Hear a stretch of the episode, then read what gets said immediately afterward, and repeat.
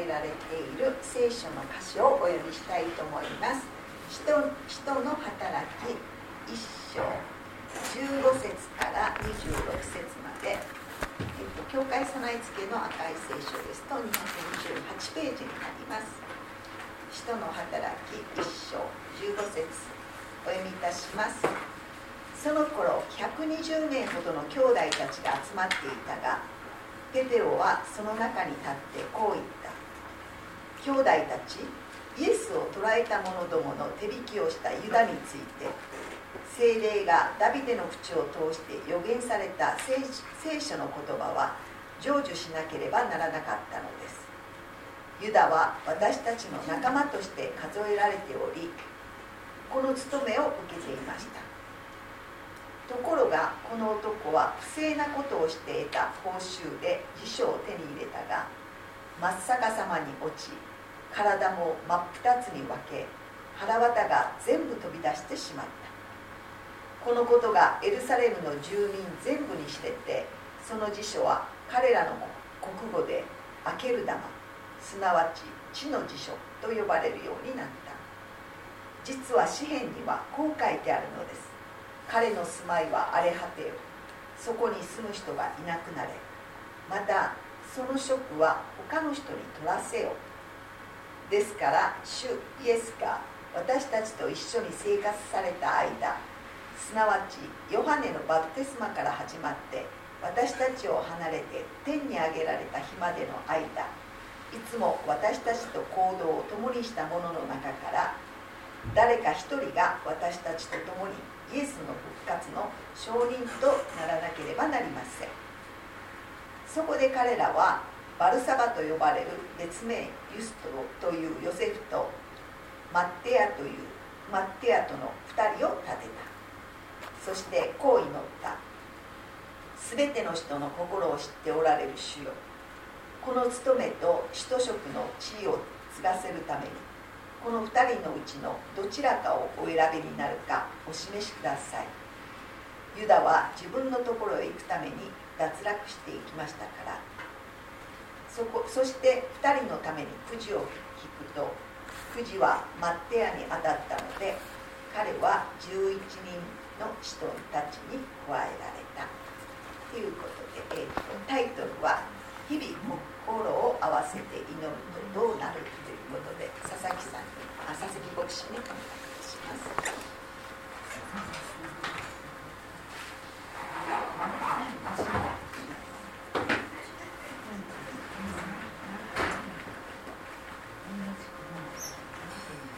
えっと、これからですね1年かけて、えー、使徒の働きですね、えー、28章までありますけども、えー、一緒に見ていきたいということとあとペテロの手紙をですね、えー、を通して学びの時を持ったらなというふうに思っています、1年通してですね、えー、であの使徒の働きっていうのは28章で終わってますけどもえー、この使徒の働きの続きっていうのは私たち一人一人がその続きをこう生きているっていうようなところありますから、えー、使徒の働きというのはとてもこう参考になるところで、えー、あるんですよね、え、私たちのその生き方またあ神様にどのように仕えるのかその働きとてもあの学びをするということは意味深いことだなというふうに思います。であのこの前のですね続きなんですけどもで2ということで日々心を合わせて祈るとどうなるということですねお話をしていきたいと思います。でエルサレムを離れないで私から聞いた父の約束を待ちなさい。えこの父の約束っていうのは精霊が下かれあのペンテコステの出来事ですね。精霊が下かれる下られるそしてその精霊を受けるというその約束を待ちなさい。でエルサレムを離れないでっていう条件があったんですね。で今は違いますよ。今は違いますよ。イエス・キリストを信じるその信仰によって私は聖霊を受けます。救いを受けます。ね。えというイエス様の言葉を聞いてそれを信じた人々およそ120名の人々。ね。えー、大体この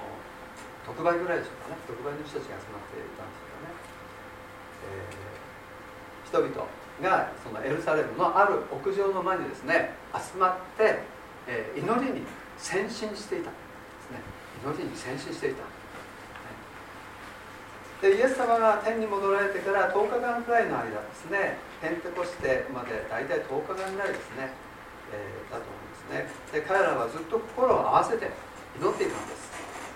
この祈りは彼らをどのような方向へ導いていったのか。主の働きを通してですね見ることができると思うんですけれども今日のこの一章のところでもそれが見ることができます。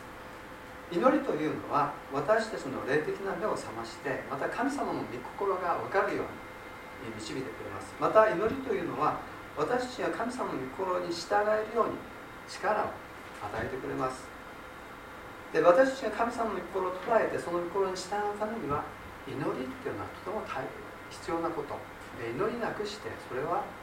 できないということです。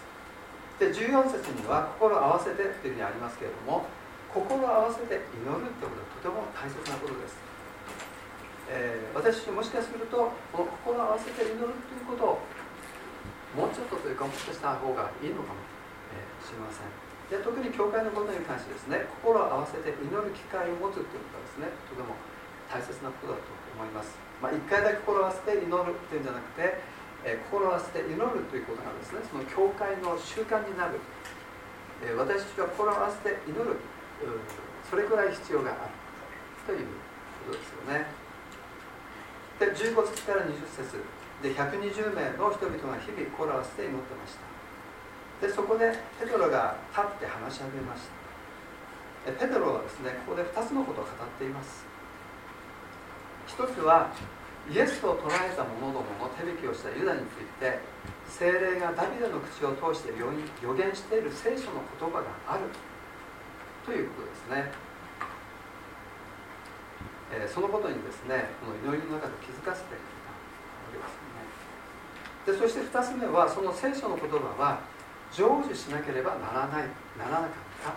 ということなんですね。でここで言う聖書っていうのはもちろん、え、旧約聖書のことですよね、まあ、この時は新約聖書ありませんでした。ではこの旧約聖書のどこにイエス・キリストを十字架の死に至らしめるために加担したイスカリオテユダのことが書かれているんでしょうかね。でペテロは心合わせて祈る中でそのことについて詩篇の言葉がですね導かれたんですね。で詩篇の言葉以外にも例えばエレミア書であるとかゼカリア書、えー、銀貨30枚で、えー、売られるそういったことが書かれてあったりします。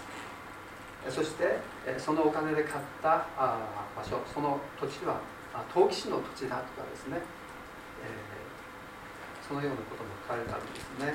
でも紙幣にはそれとはまた別にですね、えー、のことが書かれてありましてそしてペトロはそのところを通して、えー、お話をしたんですね。でそのところっていうのは詩篇の69編の25節。とそして詩篇の109編の8節というところからあペトロはそのユダに関わるその、えー、出来事とまたイエス様のその十字架のこととかですねそのところを通して、えー、語られた示されたわけなんです。で私たちには今いまいちですねそこを読んでもユダの裏切りとその箇所の関連性がなんかピンとこないところがあるんですけれどもでもここで驚くことは以前漁師だったあのペテロがこのような発言をしているってことなんですよね。以前漁師だったあのペテロがこのような発言をしている。聖書の言葉を通してみんなに話しているっていうことなんですよね。それは予言の成就だっていうように言ってるわけです。4年前までは4年前はまだ漁師をしていたんですよね。漁師をしていたんです。すごい、えー、変化というか成長というか驚くんですけども、まあ、無学なペテロがこのようなことを言ってるっていうのは本当に驚かされます。まあ漁師とはいえペテロはイエス様の進学校。イエス様から直接聖書を学びそして訓練を受けた。ますよね。まあですからその学びと訓練の賜物だといえばその賜物なんですよね。でそれにしてもまだ驚くことあるんですね。それにしてもイエス様が十字架にかかる時に絶対にイエス様を裏切らないと言っていたペテロなのにイエスなんて知らないって3度も言った。裏切ってしまった。そんなペトロがみんなの前に立って聖書の言葉をこういうふうに語ってるっていうふうにですね大胆に言ってるっていうのはとても驚きです。まあこれもですねそこまで大胆に聖書の言葉をみんなに向かって言えるっていうのはそれもまたイエス様のおかげなんですね。私もこうやって聖書のお話をするっていうのはイエス様のおかげですね。神様のおかげです。こんなものがどうして神様のことを語れるんだろうって思いますけどもでもそれも全部イエス様のおかげです。ヨハネの福音書21章を見るとですね分かると思うんですけれどもペテロは復活のイエス様からまあ、今風の言葉で言うと必要なカウンセリングをですね十分に受けてたんですね、えー、ヨハネの福音書21章で。でその中で、えー、イエス様はペトロに向かってあなたは私を大事に愛してるか？ということを聞きました、まあ、3と聞かれたということでペトロはとても、えーなんていうかそういうふうに聞かれるもんだから愛してるのは当たり前なのにそんなことイエス様聞いて私は本当に悲しいというふうにですね、えー、ペテロは思ったかと思うんですけどもでもペテロは そのカウンセリングの中で悔い改めてイエス様の許しと愛を受け取ってたんですね。さらに驚くことはダビデによって書かれた詩篇のことを精霊がダビデの口を通して予言された聖書の言葉である。ね、詩篇詩篇を読んでこれは精霊がダビデの口を通して予言された聖書の言葉だっていう認識がその時のペトロにはあったんです。まあ神の言葉であるけれどもそれが精霊の導きで精霊を通して、えー、ダビデの口を通して予言された言葉なんだっていう認識までなかなかあ至ることは難しいとそのように思うんですけれども。で、えー、詩篇にはですねイエス様の十字架の出来事に関する予言の言葉があちらこちらにですね、えー、見つけることができます。でペテロはイエス・キリストを裏切ったイスカリオテ・ユダに関わることまで詩篇の中に見出してるんですね、まあ、ちょっと私たちにはいまいちピンとこないところがあると先ほど言いましたけどもまあペテロはそういうふうに見出してるんです。旧約聖書は単にですねイスラエルの歴史書でもないですしまた単にユダヤ人のその立法の書でもない。旧約聖書の初めから終わりまで精霊に導かれてイエス・キリストとその救いのことについて書かれてある。もちろん詩篇もそうです。これはあ単にダビデやまたその他の人たちのその、えーまあ、歌いながらそれを、えー、語ったといいますから歌詞ただの歌詞でもないですね、えー、詩でもないですね。これはイエス・キリストとその救いのことが詩篇にも書かれているということなんですよね。その方がどのように誕生しそのような働きどのような働きをしどのように死ぬのかについて詩篇にも書かれてあります。またそのお方の周囲のことや人々のことまで予告的に書かれているんですからあ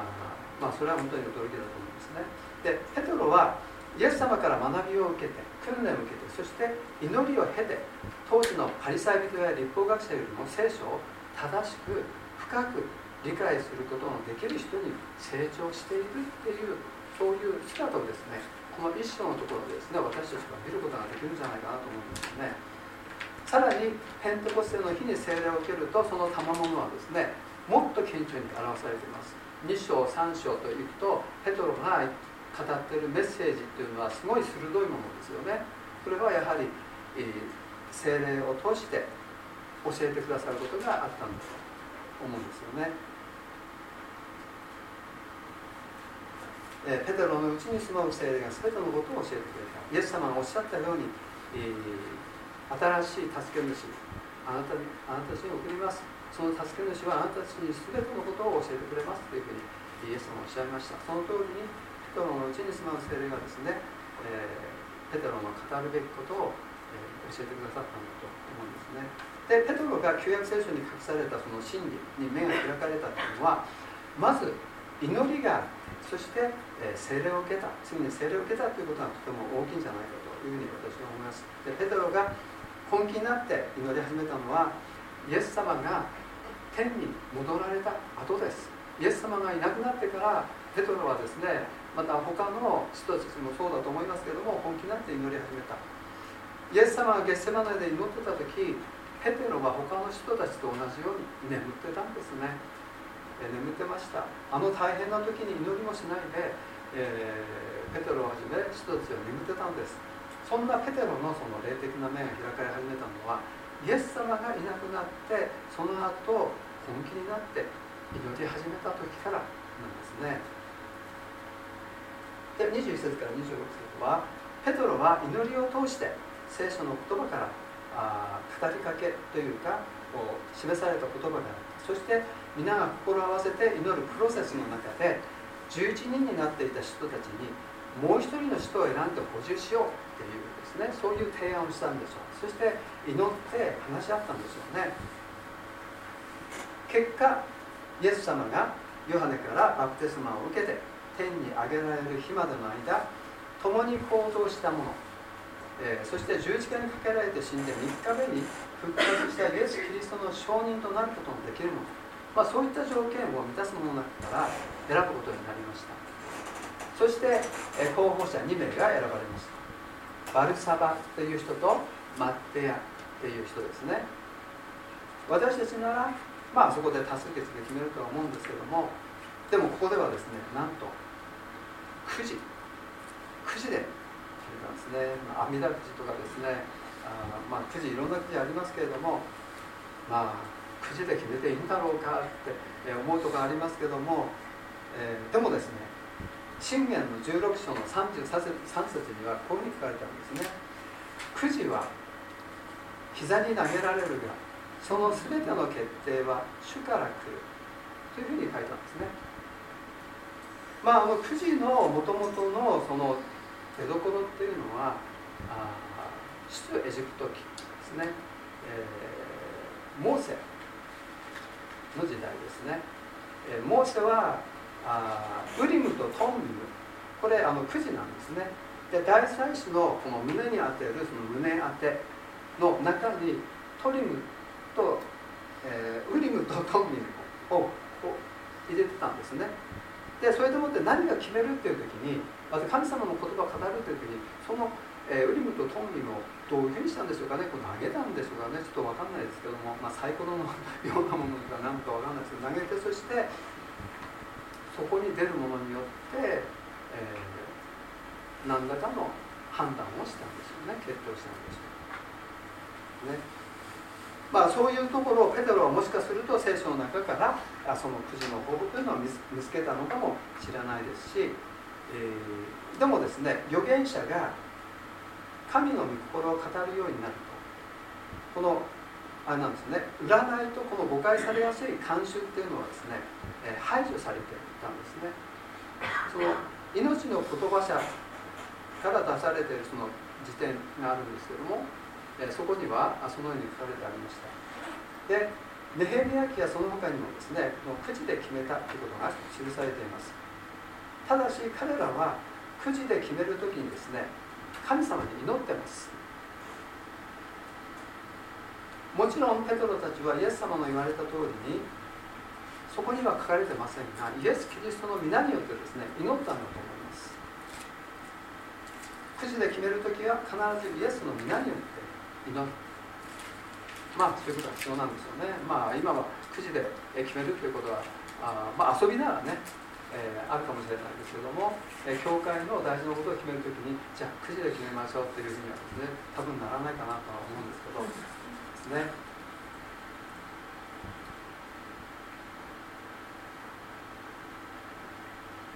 えー、ですね。まあ私たちクリスチャンは神様に聞いてそして神様に従うことによって安心して前に進んでいくことができるんですね。私たちが従うのは神様の言葉なんです、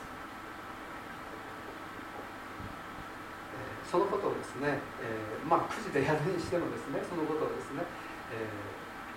ー、捉えていただきたいなというふうに思います。私たちクリスチャンは神様に聞いて神様に従うことによって安心して前に進んでいく。また守りがあるということですね。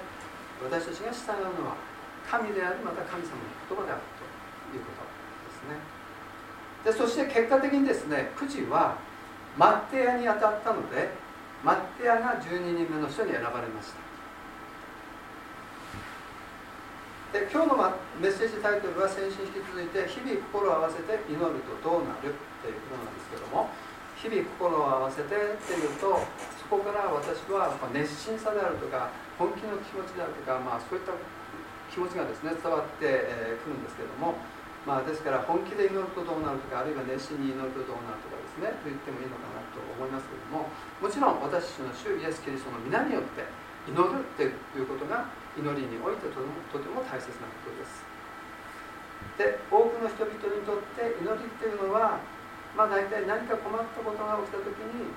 えー、するものになりがちですよね。で私たちは何か問題が起こらなければなかなか神様に本気で祈らないという傾向も、えー、あるかなというふうにも思わされます。でけれども祈りは絶えず祈ることが大切です。絶えず祈りなさいっていうふうにありますけどだから絶えず祈りだからなんかいつも祈ってなくちゃいけないのかなっていうんじゃなくって、まあ、それはやっぱり適度に、まあ、常識的な範囲でっていうことになるかと思いますけどあの絶えず祈ることが大切だと思います。なぜなら祈りはクリスチャンにとって霊的な呼吸ですよね。で神様との会話交わりです。また神様と共に歩くことなんですね。祈りに出るのは。でそのような歩みの中で何か問題が許され許された時には真っ先に神様に助けを求めましょう。神様は喜んで私たちのために働いてくださいます。でもですね祈りはそれだけじゃないんですね。祈ることについて今日覚えてほしいことの一つ。それは私たちは祈ることを通して強められるということなんです。